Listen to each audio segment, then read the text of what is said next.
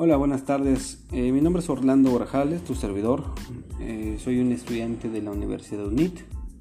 Me encuentro estudiando la, la, licenciatura en Administración de Empresas.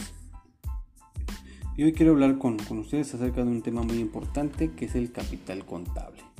Pero de igual forma, pues quiero antes de, mencionar el capital contable, cómo, cómo es y cómo se, está, cómo se maneja, pues es importante saber que una empresa cual sea la empresa, pues va a tener un dueño o va a tener inversionistas asociados que pues le van a estas personas pues son las encargadas de inyectarle un dinero a la empresa pues para que ésta pueda operar mediante un proceso de a lo mejor no sé que venda que venda algún producto bien o servicio pues va a tener una entrada de capital una ganancia o a veces unas pérdidas todo esto va a depender.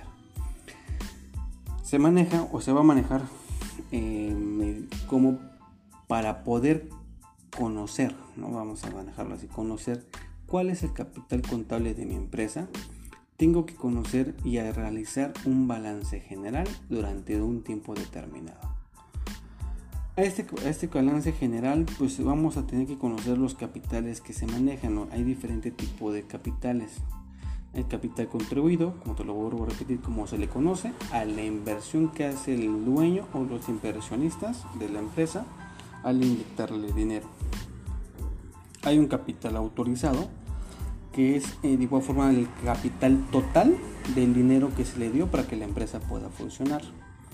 Así como hay capitales suscritos, este, que son cantidades que, se tienen que, que pagar a los asociados o accionistas capitales exhibidos, ¿no? que es el monto que, el asociado pues hace responsable en algún momento de, poder pagarlos, porque a lo mejor puede ser algún préstamo o algún crédito que, adquirieron para que pueda funcionar su empresa. Y también existen lo que son las utilidades, ¿no? las utilidades retenidas, por ejemplo. Esta utilidad retenida este, va dentro de lo que es el capital ganado, que es el resultado de las actividades de, de las pérdidas y los dividendos que se paga este, en este caso de, una forma anónima.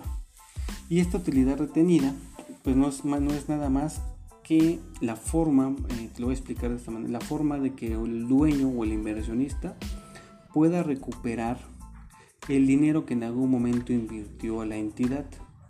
Entonces eso se le llama una utilidad de retenida. Este, de igual forma hay pérdidas acumulables, ¿no? Este, pérdidas que, pues reflejan una mala utilidad y que pues esta pues nos va a reflejar o nos estaría dando eh, lo que es una pérdida. Existen eh, reglas de igual forma de, evaluación y de presentación de las acciones y de las utilidades mediante las este, utilidades retenidas. Y capital eh, contable básicamente se va a obtener o se obtiene del activo restarle el pasivo y esto te va a dar una capital o un capital contable. Este capital contable puede ser positivo o de igual forma puede ser negativo. En pocas palabras es esto, el capital contable es el monto que, te genera la empresa y realmente durante un tiempo determinado si hubo ganancia o no las hubo mediante que se hace el ejercicio mediante un balance general y que es únicamente conocer las cantidades que son que nos, que nos generan un activo que nos van a dar algo bien, ¿sí? este, algo que, se, que, que, podemos mover o un pasivo que nos va a generar una deuda. Así es como se entiende pues, de una forma sencilla. Entonces a este activo le resto mi pasivo, te repito, y esto nos va a dar un capital contable. Este, te repito, este capital puede ser positivo o negativo. Espero que me pueda dar este, eh, dado a entender. Este, si no, pues cualquier dudita, pues igual forma sigo a, a las órdenes. Nos vemos la próxima. Buena tarde.